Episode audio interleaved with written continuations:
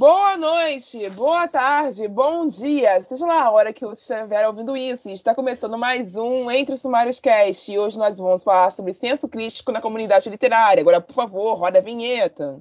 Amigo que não foi feito para ser cancelado. E daí se eu só quero ler uma putaria, se eu só quero ler os caras fazendo neco-neco, sabe? Tipo, e daí?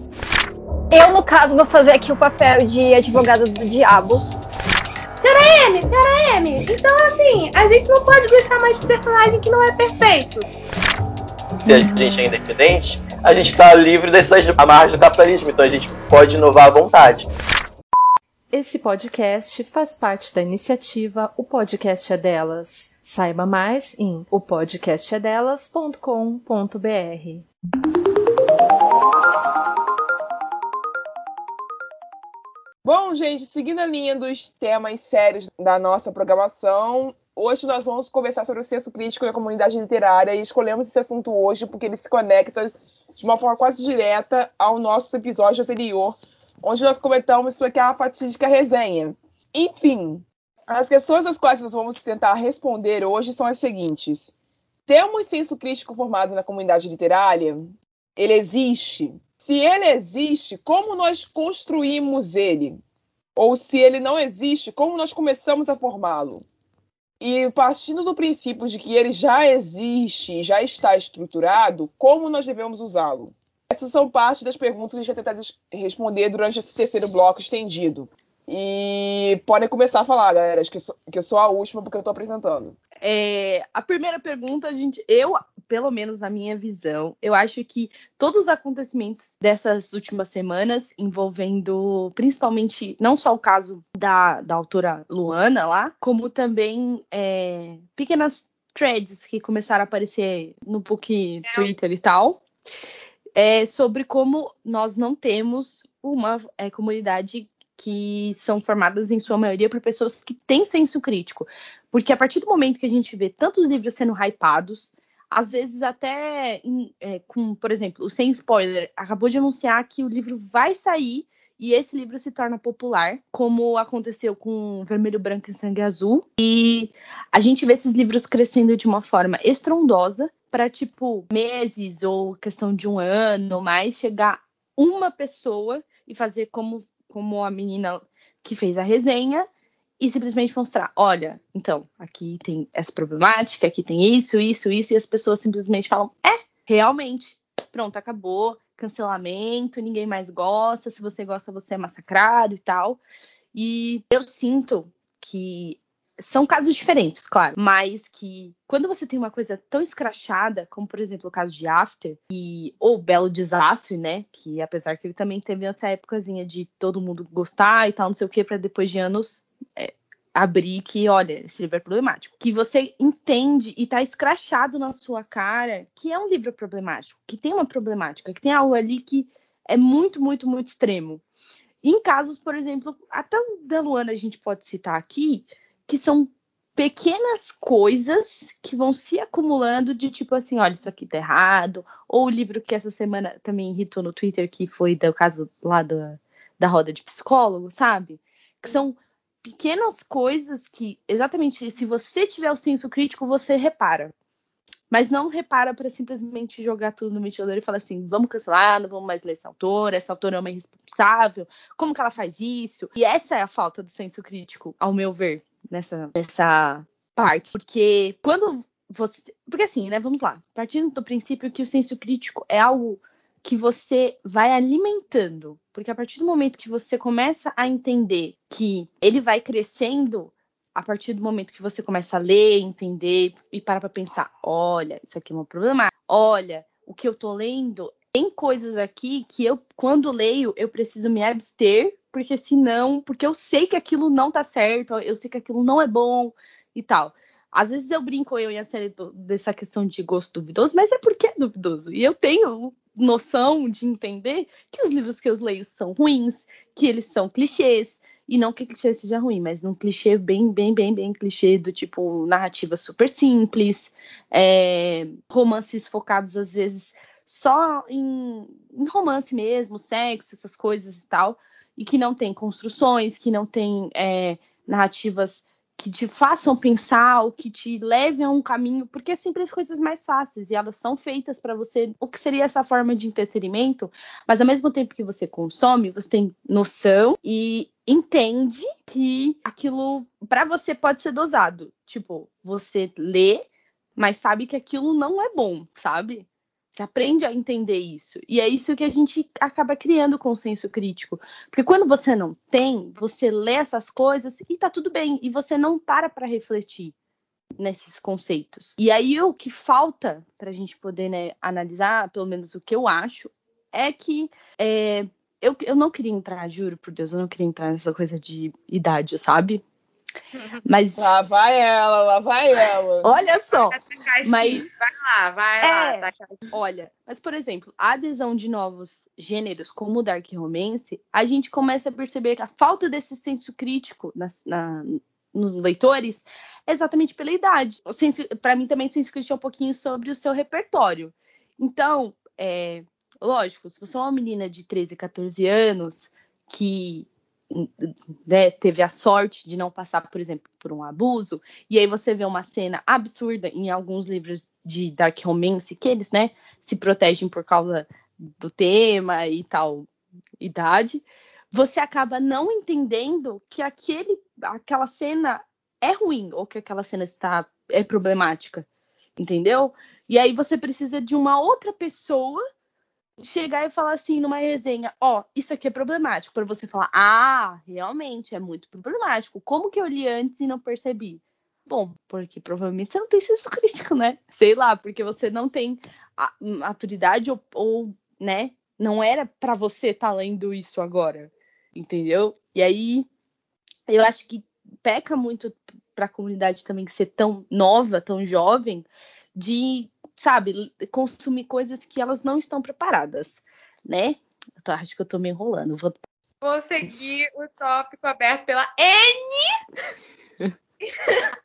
e dizer o seguinte: vem muito pelo lance de idade, mas, cara, às vezes, questão, questão pessoal, vou, vou dizer aqui que rolou comigo, tanto num, num tópico que ouvi um podcast sobre isso, e eu falei nesse podcast que foi é a Arma Escarlate, aquele livro 100% problemático so, sobre não, completamente racista e de uma autora brasileira que eu falei no podcast que eu não havia percebido o racismo quando eu estava lendo.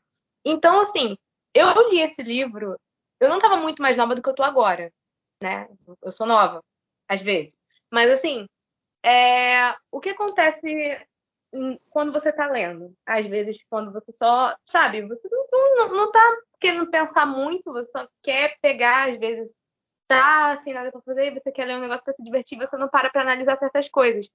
Que quando você vê uma pessoa falando sobre isso, dá um estalo na sua cabeça e você vê, nossa, realmente, eu não prestei atenção nisso. Isso vai muito também do fato de que a gente, a comunidade literária está muito em um processo de querer ler mais e eu vou, incorporar o nerd cult dentro de mim e dizer que às vezes quando você lê muito rápido, é, quantidade não significa qualidade, então você não absorve o que você está lendo. Isso acontece Sim. muito.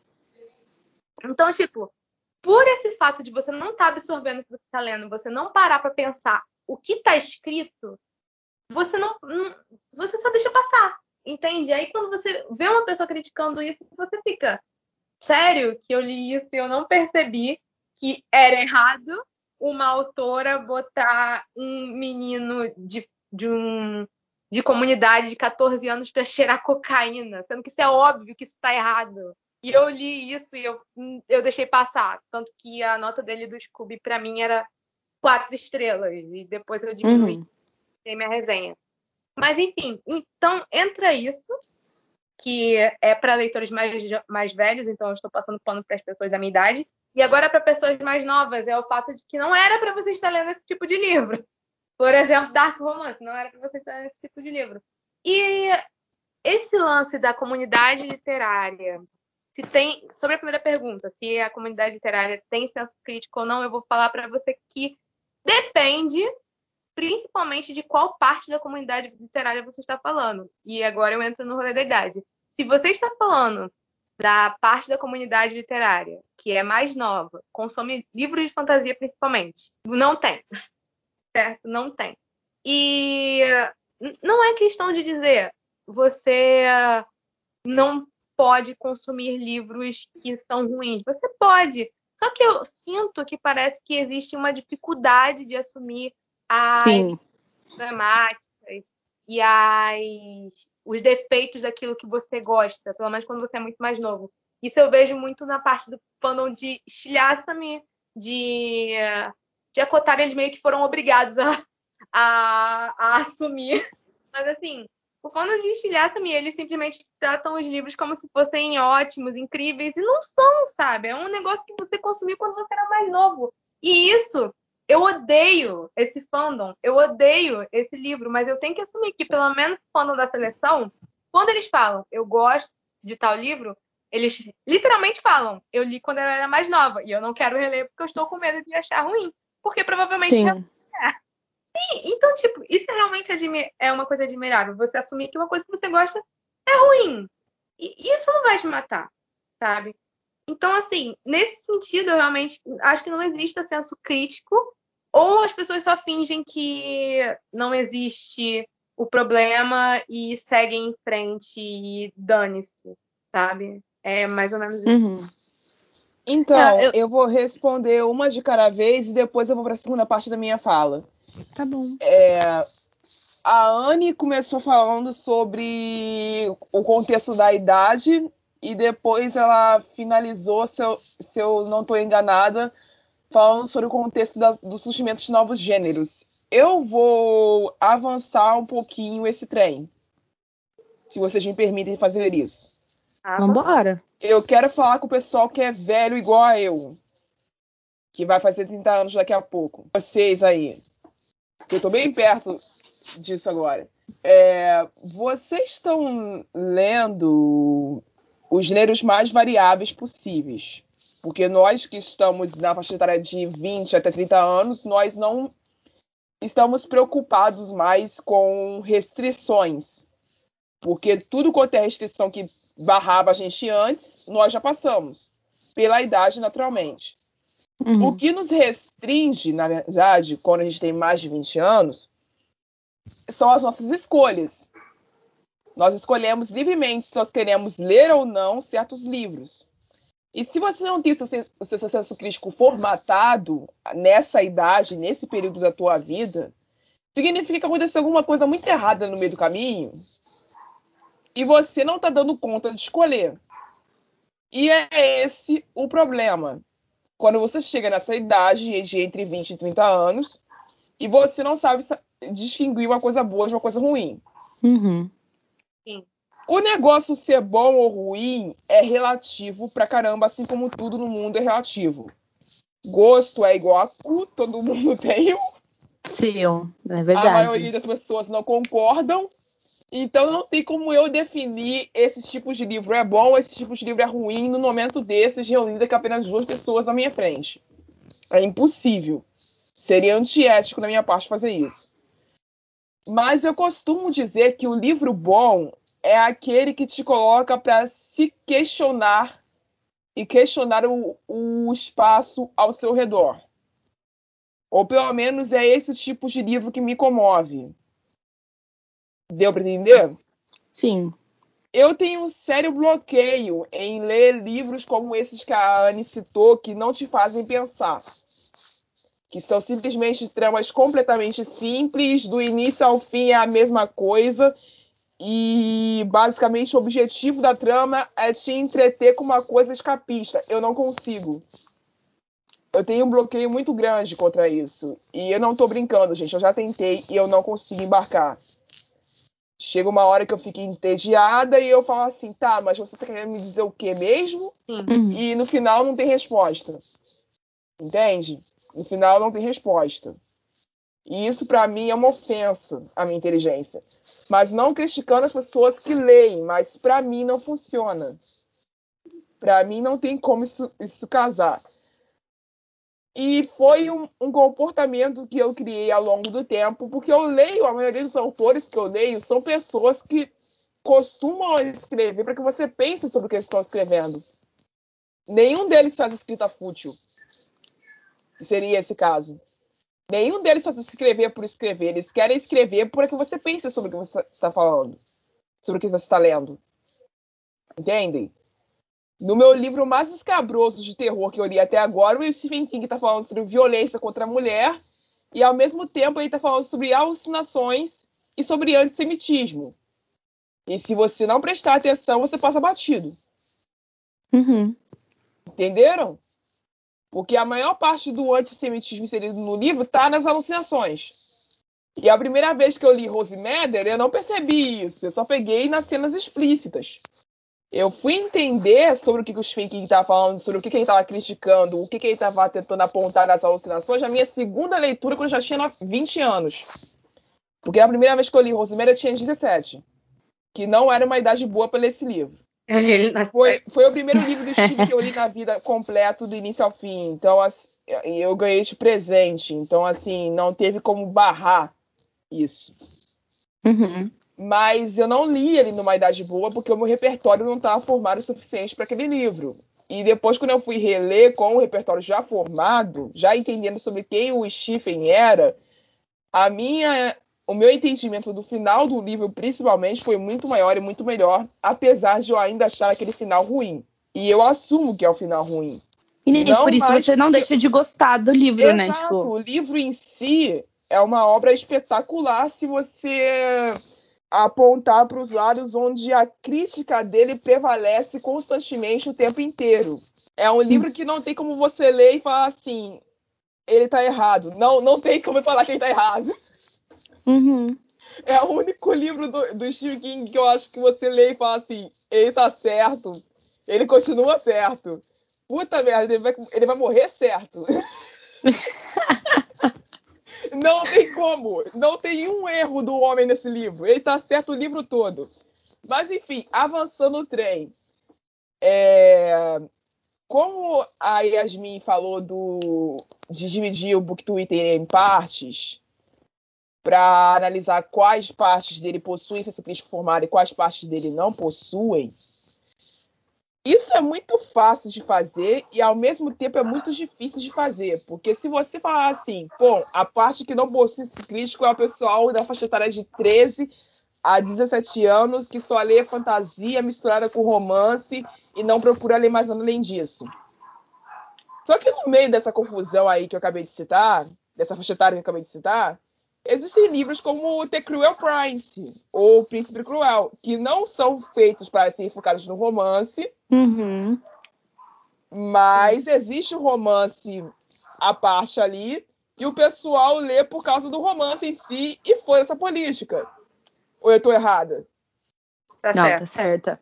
Entendeu? Então, nessa faixa que, que, que vocês falaram que não possui senso crítico, tá cheio de livros que fazem alusões a problemas que deveriam ser analisados, a coisas que você só, só tendo senso crítico você poderia perceber e enxergar a fundo, que as pessoas não percebem porque tem um romance acontecendo ali e o romance é mais importante, dane-se o resto. Cara, o romance de The Cruel Prince, pessoa que leu The Cruel Prince aqui falando, é pífio, tipo, é muito pouco. Se você vai ler The Cruel Prince, é tipo você ler um tom mais escuro de magia pensando em romance. Ninguém é, fala de um tom mais escuro de magia é, quando você vai recomendar, pelo menos no meu caso e das pessoas que eu conheço. Você não fala do romance, você fala, tipo, os protagonistas gostam, a gente fica exaltando o casal e tal, mas o livro não é sobre isso. O problema de The Cruel Prince é que. É exatamente isso. Sim, o fandom dá a entender que só, fal só falam de Jordan. E, tipo, eu sou a pessoa que já fiz parte do fandom de The Cruel Prince. E esse é o problema. Porque, assim, cara, Jordan não é nem o foco do livro. E só falam disso, sabe? Então, assim, o... esse tipo de livro, tanto esse quanto, sei lá, eu vou pegar esse último livro que saiu da Victoria Hayward, que foi a autora de Rainha Vermelha, por exemplo, que falam que é só política e jogadas de, de relacionamentos e tal. Se eu pegasse e falasse para eh, você que esse tipo de livro ele é sobre o romance entre vilões, que eu sei que tem no livro, tem um romance entre vilões. o público que eu vou atingir é a pessoa que vai atrás de livros pelo romance. Não para pensar Exato. uma Uhum. coisa mais política ou, sei lá, uma coisa. Uma coisa a mais, enfim. Eu vou atingir esse público. E esse tipo de pessoa, ela já não, não tá aberta pra, pra uma coisa mais. Eu não vou dizer profunda, porque é uma forma de meio pejorativa, porque eu sou uma pessoa que consome romance por romance si. Mas ela não tá afim de uma coisa que seja muito complicado e muita. muito que. Vamos dizer, vai aderir a alguma coisa na vida dela, né? Basicamente. Porque, né, romance por romance, o que, que vai dar na tua vida? Nada. Mas a gente lê mesmo assim. E paz. Faz. É, eu acho que também vai um pouquinho de como você consegue ler entre as entrelinhas. Porque às vezes você pode estar lendo um romance que, te- que é romance, que é por romance, e é isso. Mas a autora, ela insere de forma implícita tais assuntos, vamos supor. Mas o problema é exatamente a, a galera não pegar esses assuntos, sabe? É, cara, se você não colocar de você uma parar forma pra pensar, escancarada, é- elas não entendem, tipo, dane-se. É, indo nessa linha, você tem razão. Mas só que acontece o seguinte: eu não vou pegar um. Vou dar exemplo de um conto, tá? Eu Tá sei bom. que tem gente que acha que conto não é livro, mas conto é livro, tá, galera? Só pra quero- avisar. Também acho. É, isso dá outro episódio. Enfim, é, vamos vamos lá. O conto Carnaval Amarelo da escritora Afro Caminhão fala basicamente sobre um casal de idosas lésbicas. É um romance sobre um casal de idosas lésbicas. Acabou. É só isso aí. Mas só que acontece o seguinte: quem vai ler esse livro pensando no ah, um romance, que fofura, é uma releitura de Sítio do Pica-Pau Amarelo, é um romance fofinho não pega a ideia de que o assunto principal sendo tratado ali, tirando a parte da fofura, da magia envolvida, etc., é o fato de que casais lésbicos envelhecem. Porque Uhum. a gente que é cis hétero tá muito acostumado com a ideia de que casal lésbico existe até os 30. Porque é o que nós estamos acostumados a ver na mídia. E o Uhum. que a gente vê na história da Lívia é um casal que tem entre a média de idade ali é de 60 a 80 anos. Que não é um negócio que tá às claras pra gente o tempo todo. E Uhum. o fato de existir uma história como essa é importante porque ela enfatiza que esses casais envelhecem e que é possível você envelhecer com uma pessoa que você ama, mesmo você pertencendo a uma, uma minoria da comunidade LGBTQ+. Ok? Que são mulheres lésbicas pretas.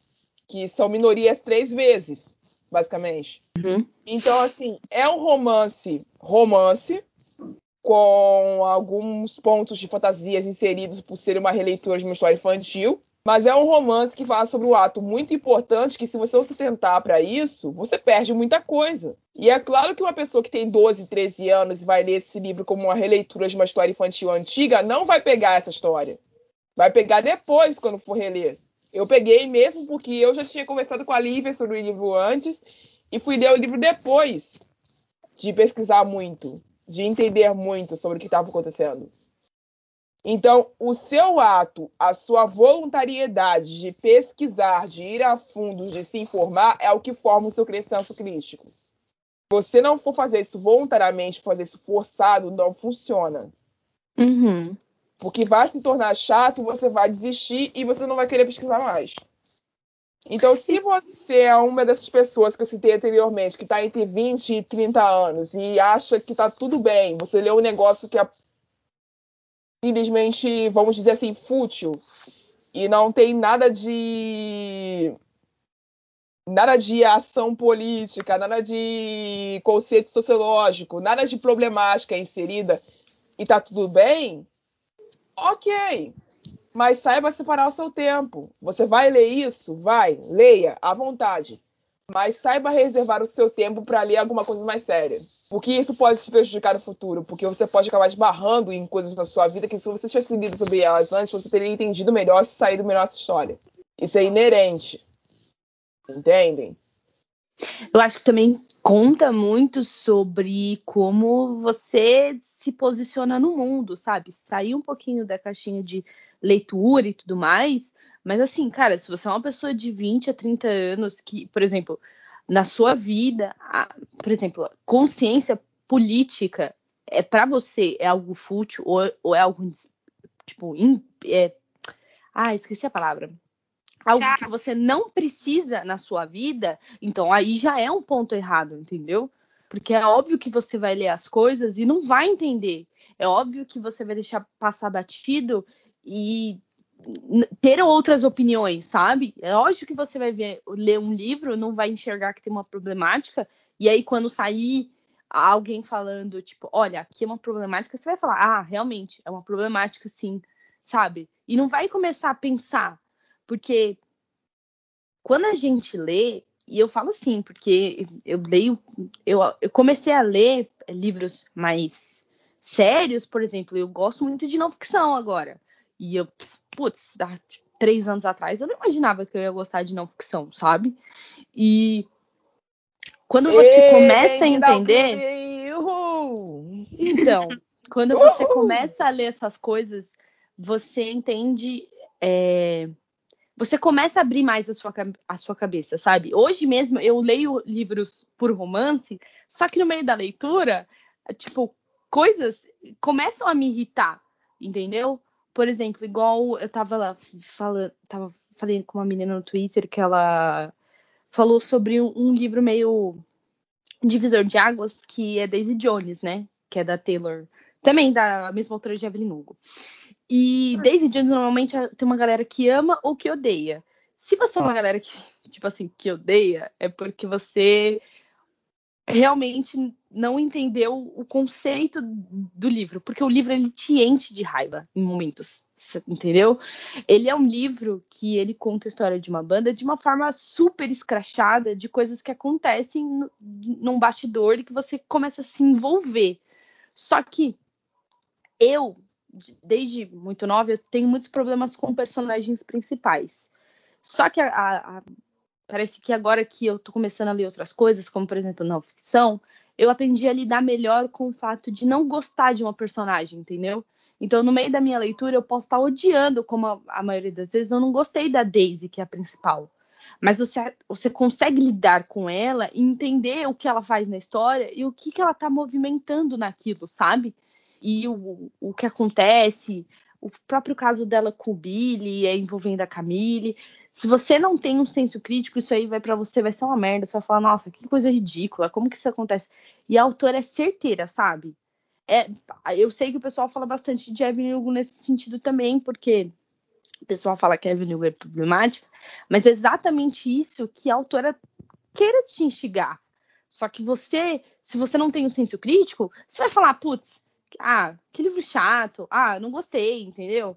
E aí fica só por isso. Ou quando você vê essas discussões no Twitter que, tipo, a galera fala, ah, eu comecei a ler Príncipe Cruel e não, e não tô vendo romance. Aí você entra e a galera fala assim, ah, então, mas é porque o romance só acontece, sei lá, tipo, pro segundo livro, mais ou menos. E aí você fica, putz, então por que, que vocês estão panfletando isso aqui como se fosse um livro de romance? Entendeu? Não, não consegue diferenciar. E, e parece que é sempre uma coisa muito expansiva, sabe? É sempre uma coisa muito. Sa- não- ah, Olha, me irrita bastante esses, esses papos. É bem disso mesmo. Tipo, se você, é, se você tem mais de 20 anos e, né, tá nesse esse meio, e você realmente acha que na sua vida você não tem que ter consciência de certas coisas, você precisa realmente amadurecer, porque olha, É, cara, eu tô cansada de conhecer pessoas que, vê, que veem alguém protestando sobre alguma coisa, tipo, ah, eu tô protestando em apoio à causa indígena. Aí vem a outra pessoa e fala assim, ah, cara, você é tão chata, você fica militando o tempo todo, descansa, militante. Isso é insuportável. Um dia que eu descanso, um dia que eu não falo, é mais um dia dos, dos povos indígenas sendo silenciados. Então isso custa, tá? Isso conta para alguma coisa.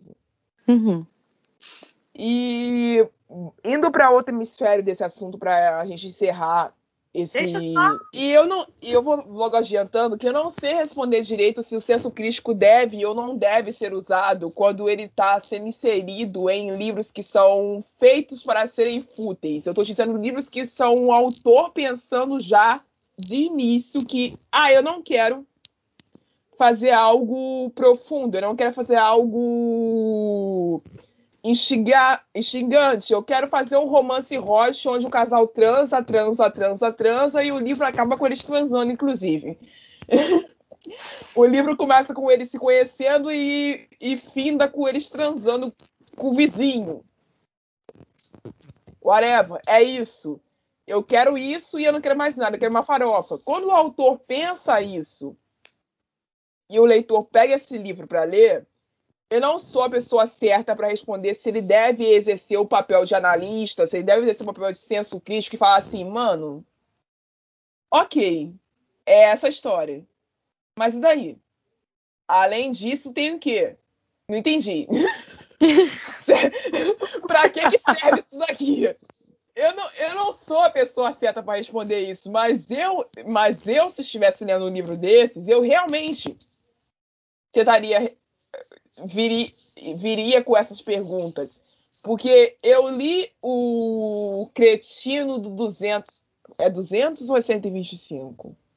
Não sei. Agora eu esqueci o número. Mas, mas eu sei que é o cretino que mora num, num apartamento que termina com o número 5, mas eu esqueci qual é o centésimo. É... E, e, esse livro é basicamente isso. Eu acho que é 305. Eu acho que é isso aí mesmo. A mulher se muda para um apartamento novo, ela muda de cidade. E, e tem um maluco que mora do lado do, apartamento dela. Só que o maluco tá transando todo dia, toda hora. O maluco é um ninfomaníaco. Ele tem meio que um problema muito sério, que ele. Se ele não tá transando, ele tá, ele tá trabalhando. Quando ele não tá trabalhando, ele tá transando. E é só isso que ele faz na vida dele, mais nada. E só e é sempre uma mulher diferente. Até por isso que ela apelida ele de, de cretino do 305. Só que esse maluco é um gostoso. Segundo a descrição do livro. E a mulher resolve que, tipo, ah, mano, ele faz essas merda, mas também, né, justifica, né? Justifica. E basicamente o livro todo é ela ficando puta, porque todo mundo transa com ele e ela não. Parece hater de Twitter, né? Gente, o livro é isso. É, to... é o livro é ela, é ela xingando, ela reclamando do cara, porque ele faz um barulho estrondoso no prédio enquanto ele tá ele, pegando as mulheres dele e não deixa ela dormir. Quando no fundo, no fundo, ela queria ser a mulher que tava fazendo barulho. E no fim das contas, ela acaba sendo uma dessas mulheres. Só que eu não sei o porquê, mas o cretino resolve virar monogâmico quando ele fica com ela. E o livro termina com essa história. E pra você? É, e o livro termina com essa deixa. Então, assim, são livros onde a autora, eu suspeito, pensou desde o início em caguei se isso é estranho. O livro vai ser sobre um cara que é barulhento transando e tem uma vizinha que tá putaça com ele. E depois os dois se pegam e tá tudo certo. Não tem mais história. Entendeu? É isso. Tá? Deixa aí. Enfim, o que eu falei que eu ia comentar sobre o que a, Anne falou foi em relação. Voltando mais ou menos no primeiro tópico, nem tanto assim. Quando a autora ela quer deixar uma mensagem, mesmo o livro sendo meio pop, meio fútil, entre grandes aspas. E vem o seguinte: um exemplo de quando isso não deu certo foi, foi Evelyn Hugo. Vamos entrar aqui em Evelyn Hugo. Eu gosto desse livro, mesmo que o fandom dele tenha me feito, né, pegar um ranço. Mas o que acontece? Em Evelyn Hugo, acontece. Não vou dar spoiler porque a Anne tá lendo ainda. E acontece de tal personagem estar envolvido com uma coisa ruim tipo, muito ruim, a nível criminal de ruim. E em uma enquete que foi feita no Twitter, é, foi perguntado o que esse tal personagem fez de pior. E hum. os cotes respondendo foi uma outra coisa que esse personagem fez que não é a coisa a nível criminal. É uma coisa 100% fútil e 100% ridícula que tem nesse livro e que tem é um, é um meio plotzinho que acontece um, um conflito, mas ninguém, tipo, Não vou dizer ninguém que teve umas quatro ou cinco cabeças que falaram isso. Mas a maioria das pessoas que leram esse livro e que gostam desse livro, e que tem tipo Evelyn e Célia e, e Evelyn Hugo no nome, é, falando sobre essa tal coisa fútil e que foi a pior coisa que esse tal personagem fez. É ridículo você pensar de que a tal coisa criminal é meio tão meio que esquecida porque as pessoas pegam esse livro que fala sobre xenofobia, é, Uhum. homofobia e coisas impor- realmente importantes e focam no romance que tem no livro. A maioria das pessoas, quando você vê umas, as pessoas comentando sobre Evelyn Hugo, ou é a rinha se a Evelyn é preta ou não, ou é Nossa, assim. é, é só sobre isso. Você não vê ninguém falando sobre as discussões importantes do livro, sobre tal passagem que fala sobre tal coisa. Não! Você só vê as pessoas falando sobre o romance. E a mensagem principal, que tanto falam que a autora cria personagens incríveis e passa, persona e passa mensagens importantes, foi completamente esquecida. Por quê? Porque focam na desgraça do romance. E essa é a parte que fala que não- as pessoas não têm senso crítico nenhum, só focam na coisa mais fútil que tem no livro. E aí que eu volto também, tipo, por exemplo, quando eu falei da de, de Daisy Jones, por que, que é tão separatista, tipo, nas opiniões? Porque o livro ele não é focado num romance. E, a- e a autora, é, diferente pelo jeito que você me conta de Evelyn Hugo, ela, disto ela destrói completamente o seu conceito de romance, entendeu? Ela pega um personagem e ela fala pra você, olha, tá apaixonado. Mas, tipo, ele não vai ficar junto com ela, entendeu? Então, assim, é uma, é uma desconstrução do que a gente vê de mais comum que faz as pessoas não gostarem, entendeu? Porque, tipo, pra elas, o que, o, que, o que deixaria o livro bom? O que deixaria o livro ser interessante? Ter um romance. E aí ela chega com esse livro, né, Daisy Jones, porque acho que Daisy, Jones veio depois de Evelyn. E ela te apresenta uma história que conta sobre essa banda e que não tem fo foco em romance nenhum. A não ser o casamento do principal, mas esse aí nem é spoiler, tá, gente? Enfim. Então, você vê essa, essa nuance, entendeu? Da, da galera ser meio noiada com romance, sabe? E aí, dane-se se tem uma mensagem ou não. Ela não quer ler isso. Ou, ou assim, ou ela não vê, ou ela se finge de cega e não quer ver. É, tem isso gente, também. deixa eu avisar aqui para os ouvintes que vão ouvir isso para vocês. Tá rolando baile funk do lado da minha casa? Então, se vocês ouvirem ruídos no áudio depois digitado, me perdoem, mas a, a culpa não é minha. Nossa, eu Enfim, não ouvi. Mas tudo bem. é, graças a Deus, graças a Deus, porque o negócio tá feio aqui. Enfim, é, deixa eu entrar logo no assunto do podcast. É, vamos lá, a gente, embarcando no que vocês duas estavam discutindo, a gente costuma muito a, a ignorar quando dois assuntos estão em cena, você foca em um e ignora no outro, quando um dos, desses dois assuntos não é tão interessante assim. Certo? Sim. Então vamos supor que eu vou pegar o livro mais sórdido da face da Terra. After. Pronto, acabou. Trouxe do bueiro. Ah, Vamos lá. O não! que é aquilo? É um romance adolescente. Fútil, ridículo, sem nexo. Acabou. É só isso. Tem mais nada ali, não. Aquilo é o que ele se propõe a ser. A After se propõe a ser um romance adolescente genérico.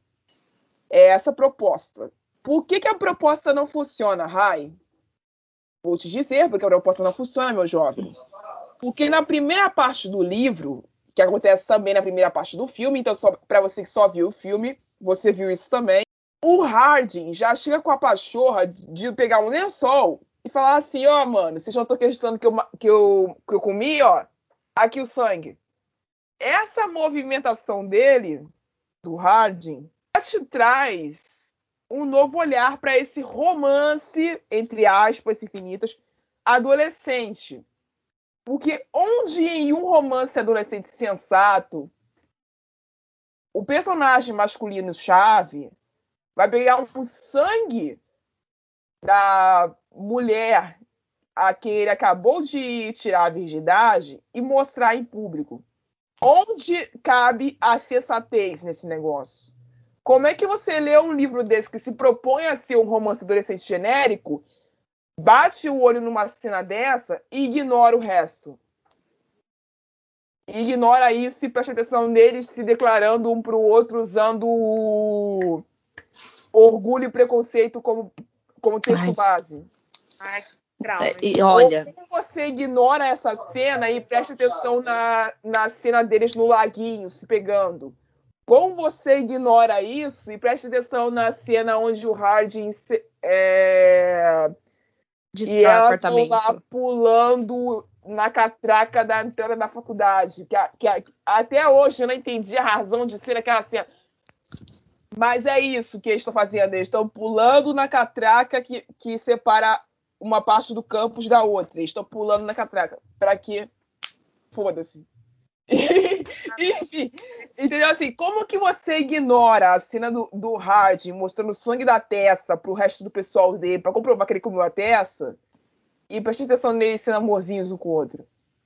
Como você ignora a cena da festa, a cena da festa, a fatídica cena da festa, onde ele tá bebaço, bebaço, e ele quase que espanca a Tessa, por um triz ele não espancou a Tessa, e presta atenção no resto.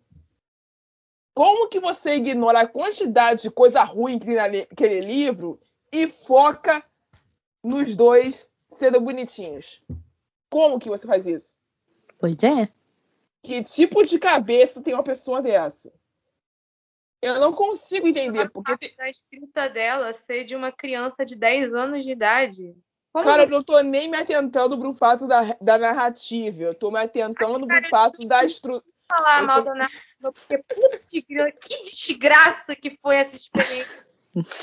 Meu Pois Deus, é, o que é inaceitável pra mim é ainda assistirem pessoas que são fãs dessa história hoje, estão ansiosas com o terceiro filme, porque o segundo já foi. E a Amazon já Pois é. a, a feitura do terceiro. E estão ansiosas com o terceiro filme e estão, tipo, cagando e andando para os problemas existentes. O que interessa é o casal. E foda-se. E é simplesmente desinteressante para essas fãs se atentar ao que o Harding faz de errado. Porque para elas a história de ah, ele procura terapia no quinto e último livro. Ah, mas eu vou falar pra Resolve você, eu tudo. acho meio, meio preguiçoso. Eu acho pouco da autora Resolve também. Tudo. Tudo se resolve porque o maluco resolve procurar terapia. Porque até parece que pacientes em terapia se curam no estalar de dedos ou que eles não desistem no meio da conversa, né? Ah, tá. Ah, tá. E Eu acho meio porco da autora. Eu acho que, tipo assim, entrou um nível que ela entendeu que tudo aquilo que ela escreveu tinha pontos errados. E aí ela falou assim: não, eu preciso dar um fecho pra galera. pra eu me ter uma desculpa do tipo assim, ah, eu escrevi esse monte de merda. Mas ele faz terapia depois, você não viu? Parabéns. No, no, no quinto livro. Parabéns. Entendeu? Eu acho meio porco da autora também. Parabéns. Eu acho super justo que o Harry Styles tenha pedido uma medida de restrição dessa altura, entendeu? Eu acho Eu certíssimo da mais. vida dele. Eu fazia mais. Eu acho errado que ele não processou ela, devia ter processado ela. Entendeu? Eu, eu fazia mais. Eu acabava com a carreira dela. Sem dó nem piedade. Enfim, o negócio é o seguinte: o senso crítico tá aí para ser usado. E não, ele não serve só para livros que abordam temas importantes. Ele serve também para esses livros que se propõem como não quero abordar nada de importante aqui, mas existem coisas pequenas ali que na verdade são enormes, que se você não tiver o senso crítico presente, você não vai perceber a existência delas. E é importante que vocês mantenham ele vivo e alimentado para que vocês sejam mais sagazes to- toda vez que vocês abrem um livro novo. Isso é necessário para que vocês consigam sobreviver a outras leituras. Por isso que a minha crítica focou nas pessoas que têm mais de 20 anos e não no pessoal que está anterior a isso. Porque eu sei que o pessoal que está anterior a isso, eles estão muito pouco se lixando, e eles estão muito naquela fase de tipo, fase que, em que eu já estive, de chegar ao seguinte e falar assim, mano, foda-se, cara. Eu não quero saber se você está dizendo que eu não devo ler isso, que eu não devo assistir isso, que eu não devo escutar isso, porque eu não tenho idade suficiente, porque eu não tenho repertório suficiente. Eu vou fazer. Uhum. Entendeu? É muito isso também. Não adianta gastar uma hora falando assim: olha, cara, você tem 16 anos, não tá na hora de IT. Não adianta, a pessoa vai. Se ela quiser, ela vai. É um livro de fácil acesso. Entenderam? A realidade é que, assim, a gente faz todo esse discurso, tipo, maioridade, é, identificação de idade nos livros, essas coisas assim. Só que, cara, sejamos sinceros aqui, honestidade 100%. A gente tá na internet. A coisa mais simples do mundo é você piratear livro hoje em dia. Uhum. Então, assim, todo esse discurso é mais para, tipo, os pais, na hora de comprar livro físico, para, né, regular o que a pessoa tá lendo. Mas se o adolescente indivíduo. Cara, adianta é. onde? É. Eu perguntaria a você, adianta onde a gente gastar uma hora aqui? Os pais não vão ouvir isso. E quando os pais. E quando os pais correm atrás de se policiar para poder ajudar os filhos, os pais são interpretados como chatos. É como os, as pessoas que não dão, tiram a liberdade, né, de privacidade Isso, da criança. entendeu? Então, assim, a minha mãe foi uma pessoa que, tipo, me incentivou a ler desde o início. E ela, e ela pecou muito nesse, nesse contexto de não me parar quando eu comecei a ler Dexter com 15 anos. Ela devia ter embarrado. E ela não barrou. Porque ela falou assim, tá tudo bem, né, gente? Ela assistia Criminal Minds comigo, que mal tem. Ela não barrou. Entende? Ela devia e ela não fez. Então, assim, são coisas assim que pais fazem. Não existe manual de instruções para você ser pai. Não adianta a gente culpar os pais na fiscalização, porque quando eles fazem, eles são autoritários. Quando eles não fazem, eles falham. Então, assim, tipo. É, é, é que assim, não tem muito o que fazer em relação a isso, para falar a verdade. É Exato.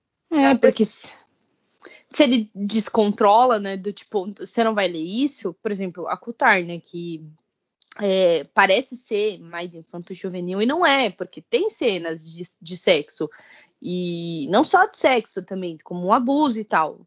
É, então, tipo assim, é, a criança, teoricamente, né, ela pode simplesmente falar pro pai, eu quero esse livro, e o pai fala, não, você não vai ter esse livro. Ou aquele novo lá que tem a indicação agora, né? que é a da cidade blá blá blá, blá tem lua no nome.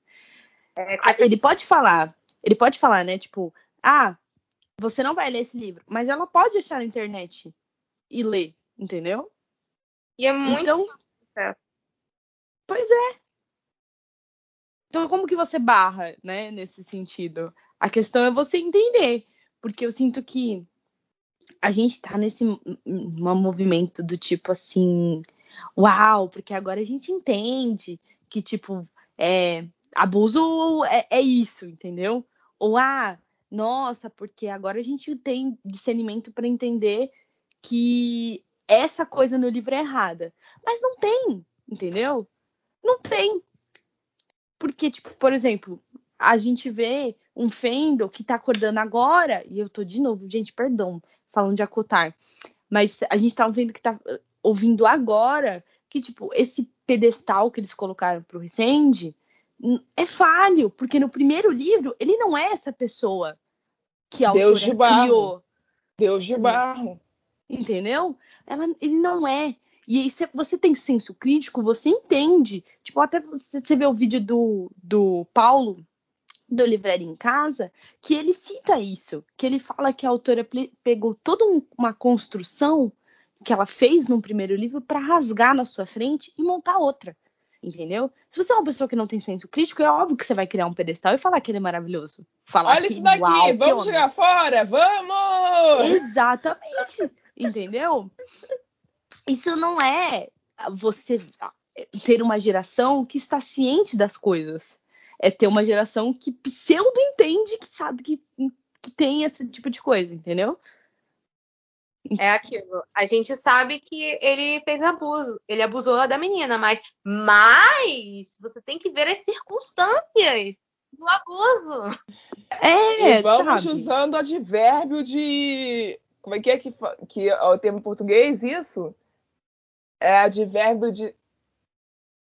Esqueci. Tá É, é- é tipo a- é, é o advérbio que você usa para indicar o porém, para indicar a circunstância à parte. De modo, não? É, de modo, obrigada. Advérbios de modo. E vamos usando advérbios de modo. Porque é, é extensiva a quantidade de porém, embora, Todavia, sabe? entretanto. Toda- é. si- Todavia, outro assim, e vai indo, sabe? A argumentação desse pessoal não acaba.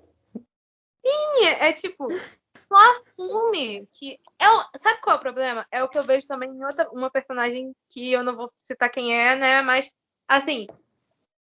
As pessoas assumem que é, tal personagem foi bifóbica, mas ela fala, não, mas as circunstâncias. Ela não foi bifóbica por causa das circunstâncias. Pois é. As pessoas sabem que a Rainbow Rowell foi racista o livro todo em, Eleanor em Park, mas elas continuam lendo Carry On, porque ela é LGBTQ e nananã.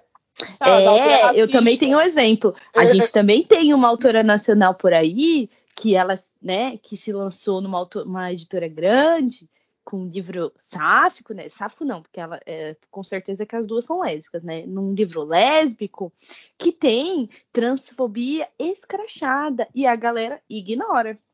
Entendeu? É, então. Tá, o título começa com o amor, tá, gente? Só pra vocês Ah, pegarem a Beijo! aí, é O- entendeu? É, Por isso que eu a- nem chamei de romance sáfico. Enfim. tenho até hoje essa pessoa, mas tudo Entendeu? bem. Entendeu? É esse o problema. Eu tô, eu tô embasbacada até o- agora. Eu não vou citar o nome da mulher aqui, até porque eu não lembro o nome dela direito. Porque uma, uma menina me seguiu esses dias e ela é escritora no Wattpad. Até aí tudo bem, porque eu também sou. Só que a história dela fala sobre escravidão. Hum, hum. Quando você toca na escravidão, irmão, você chama um bagulho muito íntimo pra quem é preto. Eu tô errado, Yasmin? Não tá. Então, tá mesmo. assim, quando a pessoa chega na escravidão e me bota o personagem que é escravo pra se apaixonar pela filha do senhorzinho, Puta que pariu. Eu olho pra isso na sinopse e já falo, minha filha, você tem noção do que você tá fazendo? Ah, meu pai. Porque se você tivesse noção, você não estaria fazendo isso. Estaria? Uma coisa da menina que foi fazer um romance. Da, Ai, a mãe não. do Hitler.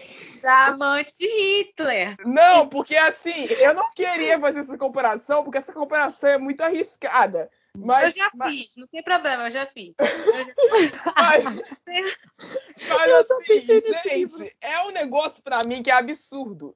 Aí você fala assim, ah, mas existiu a novela Sim a Moça. Minha filha, em que parte de Sim a Moça, Sim a Moça é apaixonada por um escravo? Eu assisti essa novela duas vezes e não vi isso.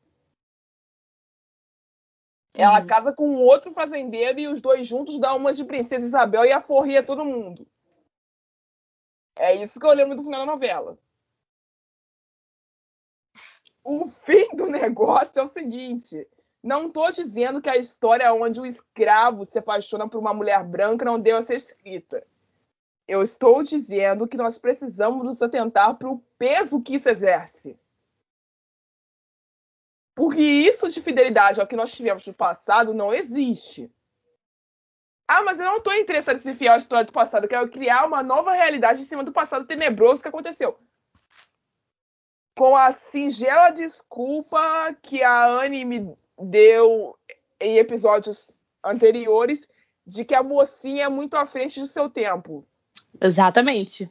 Entendeu? Assim, é um romance de época que já começou errado e a desculpa pra ele dar certo é que a mocinha é à frente do seu tempo e por isso ela não é racista. Só o pai dela que é. Sim. E, e, e também entra bem sobre como o impacto de você escrever coisas que você não faz parte, entendeu? Exato. Porque eu não sei a dor que vocês Eu duas nem sei se passam, essa pessoa entendeu? é branca. Eu Ela não deve. sei se essa pessoa é branca. Ela deve ser sim, ela deve ser sim. Eu chuto que seja, porque uma pessoa preta não ia fazer esse- essa assinte.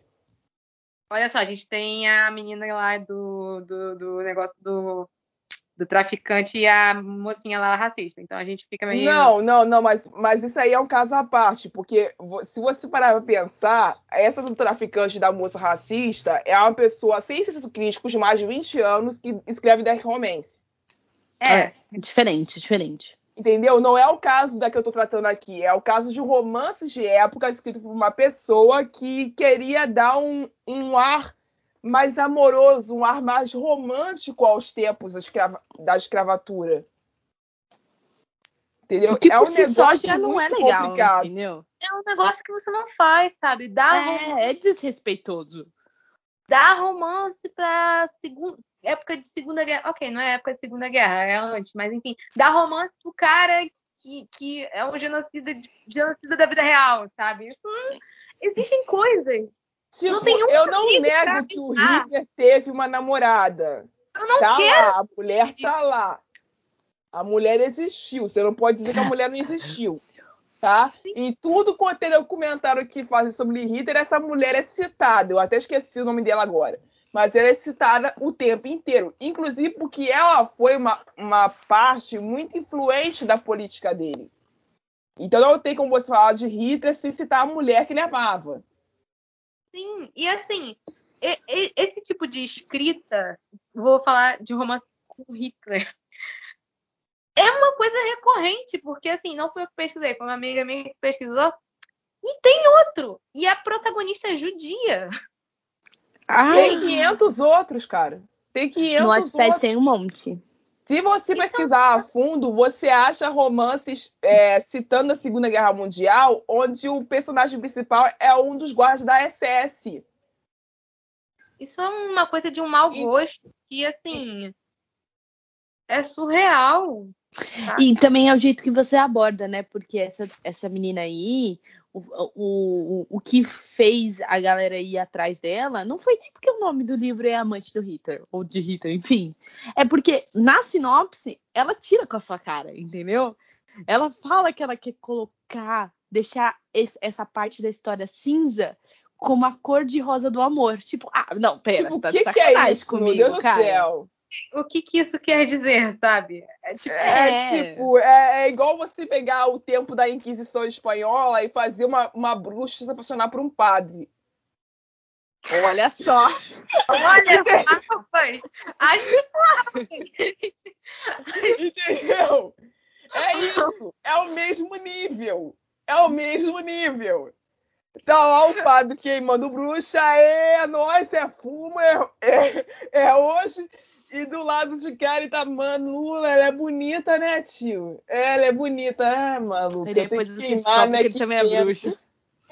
Que pena, eu tenho que queimar, né, tio? Que pena. Hoje tem que fazer um churras diferenciado. Daqui. Entendeu? Churras diferenciado. É isso. É um churrasco mágico. É um churrasco mágico. Maravilhoso. Entendeu? É complicado. Complicado demais. Isso. Entendeu? E Olha aí, aí, olha. Nem, le- nem leitura sensível salva essas coisas. Vocês não têm isso em salva, mente, tá? Desculpa, não salva. Você precisa ter noção, em primeiro Não lugar. salva, não salva. Tem, tem, é- existe uma grande diferença entre leitura sensível e milagre. É, base... É, é- é bem sobre isso. é uma Entendeu? boa Milagre. resumo, não vou mentir. Milagre. E aquela é- coisa, gente, é, é, botem na cabeça de vocês que querem escrever. Se você for fazer uma representação merda, não faz. O próprio Exato. Stephen King já falou sobre É isso. melhor não fazer. Bota todo mundo branco mesmo e foda-se. Tá. Eu não vou seja ligar. esperta com Sinceramente, aquela de Britney não sei o quê. Ou seja esperta com aquela Britney que ela escreveu Vergonha, que ela é uma autora negra, que ela virou super famosa vendendo clichês pra pessoas brancas. Eu acho ela incrível. É Ela é genial. braba demais. Isso é Eu queria ter a coragem que ela teve, mas eu não tenho. Assumo logo. Ai, muito bom. Entenderam? é assim, é complicado, gente. Porque você tem que pensar uma coisa aqui, um fato inerente aqui é o seguinte: eu não quero que essa pessoa que escreveu esse romance de época que eu citei anteriormente pare de escrever. Eu não quero que ela desista do sonho dela, se é que o sonho dela é ser escritora. Eu só quero que no próximo livro que ela for fazer, ou na hora que ela for revisar esse livro atual, ela repense. Porque, Uhum. ok, é uma coisa que você não sente, tranquilo, pensa nos outros. Porque essa parte cor-de-rosa que você quer enfiar na minha história, que dá licença, é a minha história, não faz o menor sentido. Tá entendendo? E isso me fere de uma forma que eu não consigo nem conceber. É complicado. Eu não posso imaginar quanto um judeu se sente ferido quando ele lê uma coisa referente ao Hitler sendo colocado como uma pessoa boa ou como uma pessoa que pode ser amada, como esse livro que a, que a MC tu coloca. Entende? Eu não consigo imaginar. Eu É não o ne- quero, sinceramente. Também não quero, porque deve ser um negócio Uhum. muito, muito aterrorizante. Bem tosco também. É um pouco perturbador uma pessoa olhar pra isso, olhar pra. e ignorando, vamos lá, ignorando todo o background. Por quê? Sabe? Mesmo. mesmo Ah, eles estão transando e o cara é bom de cama. Foda-se o restante. Exato! E daí que ele mata várias pessoas no final do dia. Ninguém liga, mano. Ele tem um pau grande, ninguém liga. Ninguém liga. Ah, não, para lá, que o deve- devia ter um pauzinho desse tamanhozinho, pequenininho. Ah, ma- ma- não, eu tô, eu tô, eu tô, eu tô, eu tô sujeitando. Ninguém mal, amiga, cara. calma. Tá ligado? Ninguém preso Ó, mal, cara. piadinha. Até Então tem- porque do jeito o que ele Hitler morreu, exumar ia ser um negócio complicado demais. O Hitler passa essa, essa, sabe? Muito músculo, pouca pica. É isso. Que fique claro que é a que tá dizendo, tá? Se alguém quiser Calma, assombrar, gente, o nome é dela piada. é Anne. É piada, calma. O que isso aqui virou, cara? Sério? Isso tá- Entendeu? É. É Essa só uma pessoa. piada. Pra você ver o tipo de gente que eu sou obrigada a trabalhar. Ah, não, mas pelo menos eu não leio essas coisas. Os meus romances são duvidosos, gente. Mas pelo amor de Deus, se você chegar na minha mesa e falar, leia isso aqui, eu falo, você me odeia. Cara, Ela parte- só lê aqueles romances de tipo tem um cowboy transando com uma menina e tem um boi olhando. Só isso, gente. Não, isso é feio, não façam isso. Foi, gente. É Homem de barro. É só um comentário sobre. Pra encerrar o assunto sobre a amante de Hitler. Uhum. aí- Assim, é super válido criticar o livro, super válido xingar a pessoa. Na verdade, xingar às vezes não é, não é muito bom, mas às vezes é importante. Mas assim, Nossa. você, você falar que o livro é desrespeito, você falar que o livro é uma merda e tal, você tá do seu jeito, mas você fazer CR sobre não é uma boa coisa, tá bom? É, Você- A gente já viu isso acontecer com o Bolsonaro, tá, gente? Pelo amor de Deus. E é o famoso assim, É. dar palco pra maluco dançar. A gente não quer fazer, não quer dar palco pra maluco dançar. E a pessoa fica famosa. Porque já tem maluco dançando demais. Pois é, só vai e denuncia, pronto. Sim, denuncia o livro, não compra, não dá dinheiro pra autora, mesmo que na época tava, tava gratuito e tal, o livro. Não dá dinheiro pra autora, não pega um negócio e fala, ah, eu vou ler pra criticar. Se for um negócio desse jeito, desse nível, não, só. Não, é, porque eu, eu quero citar aqui que este livro, eu entrei no link dele para ver e tal, é, ele não tinha avaliações é, com críticas e tudo mais, né? É, literalmente resenhas. Mas eu queria dizer para vocês que o livro estava numa posição de venda, por conta ele estava gratuito, assim, top 100, entendeu? Vocês estão é entendendo que ele isso, estava mais de Anne. 50 no, Mas no- é no isso, top? Anne. Gente, pelo amor de Deus, né? Anne, é, é o que você estava falando antes, o que a Yasmin referendou e o que eu vou acabar encerrar agora. As pessoas estão cagando e andando pro background e prestando atenção no sexo. E é só isso que importa. Não tem por que você analisar o resto. E é aí que, que a falta, a ausência do senso crítico mora. É aí que se torna perigoso pra caraca você não ter senso crítico estruturado. Você não ter repertório de literatura anterior a, a esse tipo de coisa. Porque é aí que você se depara com uma história dessa e você vai fundo, você mergulha e tipo, hahaha, que engraçadinho. Entenderam? Mas eu acho que nesse caso aqui é, é, é bem mais o que a, a, a Amy falou de galera tá dando palco pra louco dançar. Porque não é uma galera que, tipo, eu sei que deve ter gente que entrou e quer ler, mas a maioria tá lendo, tipo, pra, pra fazer isso. Ah, eu vou postar no Twitter que eu tô lendo, vou falar, vou fazer um, um, um show aqui. Olha que, que interessante essa passagem. Ah, olha como ela é, ela é sem noção, sabe? E dá moral pro livro desse. Eu acredito que seja isso, porque ah, memes e biscoito, porque é um negócio que tá em alta, né? As Pois pessoas é. querem atenção, então vou falar sobre isso. Basicamente, foi, pelo menos nesse caso, eu acredito que tenha sido isso. É complicado demais, galera. Enfim, era isso que a gente tinha para falar sobre, o, sobre, sobre hoje. É, eu sei que faltou pontos a abordar, mas a gente pode tentar fazer uma parte 2 para abordar os outros pontos, se for o caso. É, eu vejo vocês na próxima sabe? Porque o negócio hoje foi sinistro. Vamos combinar, né? E tchau. Tchau. Tchau. Você ouviu um programa participante da rede Podcast é Delas, uma iniciativa que fornece toda a infraestrutura necessária para mulheres hospedarem e publicarem os seus podcasts. Para fazer parte, entre em contato conosco através do site opodcastadelas.com.br ou através das nossas redes sociais, como arroba o Podcast é Delas.